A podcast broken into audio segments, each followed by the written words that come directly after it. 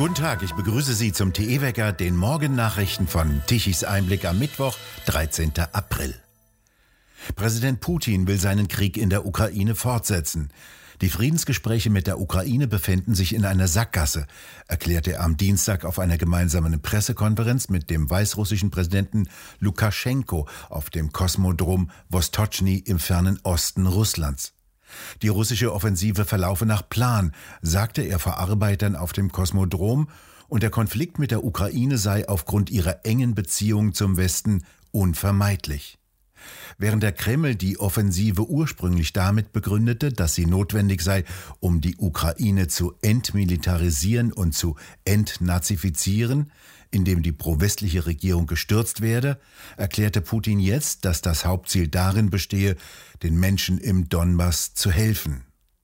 Einen westlichen Wirtschaftskrieg gegen sein Land erklärte er für gescheitert. Russlands Wirtschaft und Finanzsystem stünden fest auf beiden Beinen. Zugleich räumte der Kreml-Chef auch Probleme durch die verhängten westlichen Sanktionen ein, etwa in der Logistik und bei Abrechnungen. Natürlich gebe es Probleme, sagte Putin. Die Waren, darunter etwa Dünger, würden ihren Weg aber trotzdem zum Kunden finden. Die Wirtschaft arbeitet ziemlich stabil, sagte Putin. Der Chef des russischen Rechnungshofes, Alexei Kudrin, sagte am Mittwoch im Haushaltsausschuss des Föderationsrates in Moskau, Russland drohe wegen der westlichen Sanktionen in diesem Jahr der schlimmste Einbruch bei der Wirtschaftsleistung seit fast drei Jahrzehnten. Der Rückgang des Bruttoinlandsproduktes werde in diesem Jahr im Vergleich zum Vorjahr bei mehr als 10 Prozent liegen.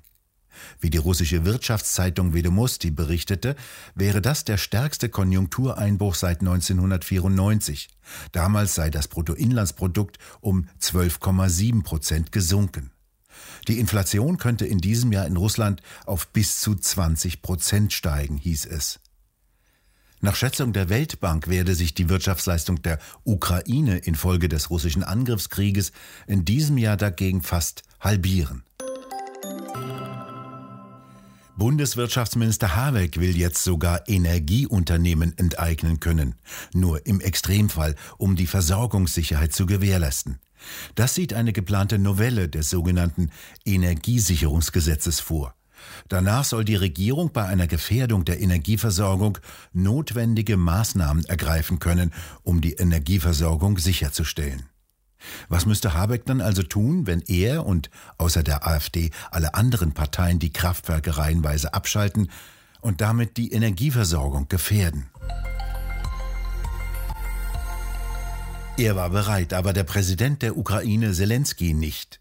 Bundespräsident Steinmeier wollte jetzt auch mal nach Kiew fahren, doch Zelensky lehnte es ab, Steinmeier zu empfangen. Ein herber Schlag für den Bundespräsidenten, aber eine verdiente Quittung für ihn und die Politik seiner Partei, schreiben sie Max Mannhardt und Max Roland in ihrem Kommentar bei Tichys Einblick. Warum? Naja, erstmal ist es tragisch, weil äh, Herr Steinmeier spricht ja nicht nur für sich als Privatperson und auch nicht für sich als SPD-Politiker, sondern als Staatsoberhaupt ja schon für die Bundesrepublik. Und er blamiert damit die Bundesrepublik. Und äh, es ist ein Affront von äh, Herrn Zelensky, aber muss sagen, äh, dass es verdient ist. Weil was Herr Steinmeier sich alles geleistet hat im Umgang mit Russland und der Ukraine, das ist ja wirklich unglaublich. Er und seine Partei. Angefangen beim Nord Stream-Desaster, was wir jetzt erlebt haben, angefangen äh, mit seinen ja, bildlichen Kuscheleien mit Herrn Lavrov, während er äh, Präsident Trump, den eigentlichen Verbündeten, als Hassprediger bezeichnet so hat es alles angefangen. Aber selbst jetzt, noch während des Krieges, äh, räumt er seine Fehler nicht klar ein. Er schwurbelt da weiter herum und erzählt von wegen, er ist ja für die NATO eingestanden und so alles, was niemand in Deutschland mitbekommen hat. Und seine Partei, und darum geht es eigentlich, die SPD, die ja alle, muss man sagen, alle wichtigen Ämter in dieser Frage eigentlich aktuell besetzt, die macht mit ihrem Kurs genauso weiter. Die Waffenlieferungen werden verschleppt und verschleppt und verschleppt, obwohl es doch eigentlich um Tage gehen wird oder sogar um Stunden jetzt in der Ukraine. Ich meine, der Krieg läuft, die Deutschland ja mit in diese Zwangslage geführt haben, diese Energieabhängigkeit von Russland. Das ist ja auch ein Produkt der SPD, ein Produkt auch von Frau Schwesig, die die Nord Stream immer weiter vorangetrieben hat. Und sich jetzt hinzustellen von als Herr Steinmeier und dann nach Kiew zu fahren, wenn man nichts getan hat und die Ukraine in allen wichtigen Punkten im Stich gelassen hat, nur für den PR-Auftritt, um sich da jetzt auch mal noch mal zu sonnen. Ich sag mal mit äh, mit einer schusssicheren Weste und einen Kriegshelm für die Fotografen zu inszenieren. Da hätte ich als Ukrainer auch gesagt, nee, das machen wir nicht mit. Also wenn ihr uns schon nicht helft, dann könnt ihr jetzt hier nicht äh, noch einen PR-Auftritt gratis in Kiew kriegen. Da haben wir dringende Probleme. In Mecklenburg-Vorpommern gerät Ministerpräsidentin Schwesig immer mehr unter Druck. Sie, Innenminister Pegel, beide SPD und andere Mitglieder der Schweriner Landesregierung sollen die Öffentlichkeit bewusst über den Zweck und die Hintergründe jener Stiftung Klima- und Umweltschutz in Mecklenburg-Vorpommern getäuscht haben. Diese Stiftung sollte in Wirklichkeit offenbar dazu dienen, den Bau der Erdgaspipeline Nord Stream 2 durch die Ostsee trotz der US-Sanktionen voranzutreiben. Dies sollen Dokumente aus der Staatskanzlei in Schwerin belegen, wie sie die Welt jetzt veröffentlicht hatte. Die Zeitung konnte erst mit Hilfe von Klagen erreichen, dass die Staatskanzlei diese Unterlagen herausrücken musste. Die Landesregierung habe sich anscheinend wissentlich vom russischen Erdgaskonzern Gazprom vorschreiben lassen, wie sie zu agieren habe, um dessen Interessen durchzusetzen. In Mecklenburg-Vorpommern fordert die Opposition im Landtag einen Untersuchungsausschuss. Auch an Olaf Scholz wird die Frage gestellt, welche Rolle die Bundesregierung dabei spielte. Die Bundesregierung wurde vier Tage vor Gründung der Gesellschaft informiert. Immer chaotischer wird die Lage in Sri Lanka. Auf den Straßen widersetzen sich Demonstranten einer landesweiten Ausgangssperre und durchbrechen Polizeisperren. Die Nahrungsmittelknappheit nimmt zu. Die 22 Millionen Einwohner leiden unter Hunger, Stromausfällen und einer kollabierenden Infrastruktur. Das Land kann seine Kredite nicht mehr bedienen. Ein Grund, das Land kann nicht mehr genügend Nahrungsmittel produzieren. Vor genau einem Jahr befahl die Regierung, die Landwirtschaft auf sogenannte Biolandwirtschaft umzustellen. Zwangsweise mussten die Bauern auf Pflanzenschutzmittel und Düngemittel verzichten. Schon seit längerem dürfen sie kein Glyphosat mehr verwenden, das wichtigste Unkrautvernichtungsmittel. Präsident Rajapaksa wollte Sri Lanka zum weltweit ersten Land mit reinem Ökolandbau machen und verbot den Import von sämtlichen Mitteln der modernen Landwirtschaft bis hin zum mineralischen Dünger. Hinter ihm standen auch zahlreiche internationale Öko-NGOs. Die Ernten brachen ein. Ein halbes Jahr später wurden die Lebensmittel so teuer, dass sie die meisten Menschen nicht mehr bezahlen konnten. Gemüse wurde sogar doppelt so teuer. Das erste Beispiel eines Landes, das rein auf sogenannten Biolandbau setzte, produzierte Hungersnöte.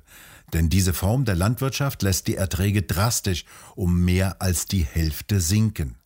Im Dezember nahm Sri Lankas Präsident das Düngeverbot zurück. Da war sogar Mittelfeldspieler Thomas Müller sprachlos. Er wusste nichts mehr, was er sagen sollte. Nach der Niederlage gegen Villarreal ist Bayern München im Viertelfinale aus der Champions League ausgeschieden. Bei dem ersten Fußballspiel vor vollem Stadion verpasste der Rekordmeister zum zweiten Mal in Folge den Einzug ins Halbfinale. Jetzt wird Bayern nur noch Meister. Doch ein Titel sei zu wenig. Das hatte mal Uli Hoeneß vorgegeben. Kinder an die Macht ist so ziemlich das dümmste Lied, das Herbert Grönemeyer je geschrieben hat. Sie berechnen nicht, was sie tun. Eben. Wer in höherem Alter noch in der Lage ist, sich an die eigenen jugendlichen Verirrungen zu erinnern, wird dankbar sein, dass damals niemand auf ihn gehört hat. Irgendjemand muss nämlich das Rechnen übernehmen, sonst wird's teuer. Kinder und Jugendliche sind aufs Wunderbarste zu manipulieren, wenn man ihnen nur vorgaukelt, sie täten all das, was man ihnen nahelegt oder abfordert, für eine bessere, lichtere, leuchtende Zukunft. Man denke an die Roten Garden in China, die für den Sieg der Revolution zerstörten, terrorisierten und mordeten. Auch unter Stalin und Pol Pot spielten fanatisierte Jugendliche eine Rolle beim Kampf für eine bessere Welt. Wir dürfen also froh sein, wenn sie sich heute nur ein bisschen aufs Pflaster kleben. Da schreibt Cora Stephan in Kinder an die Macht bloß nicht. Wo? In der neuesten Druckausgabe von Tichys Einblick.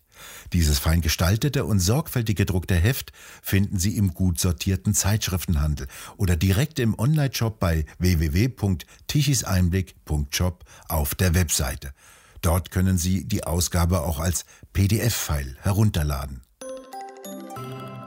Lediglich im Nordwesten reicht heute eine kleine Störung hinein, die am Nachmittag ein paar Schauer und vielleicht auch ein paar Gewitter mit sich bringen kann. Im übrigen Land bleibt es sonnig, mit einigen hochziehenden Schleierwolken.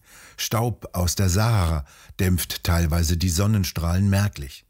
Die Temperaturen bewegen sich je nach Sonneneinstrahlung von 12 bis 20 Grad. Die Nächte bleiben allerdings noch recht kühl. Bis zu 25 Grad sind dort möglich, wo die Sonne klar durchkommen kann. Wir bedanken uns fürs Zuhören und schön wäre es, wenn Sie uns weiterempfehlen. Weitere aktuelle Nachrichten lesen Sie regelmäßig auf der Webseite tichiseinblick.de und wir hören uns morgen wieder, wenn Sie mögen.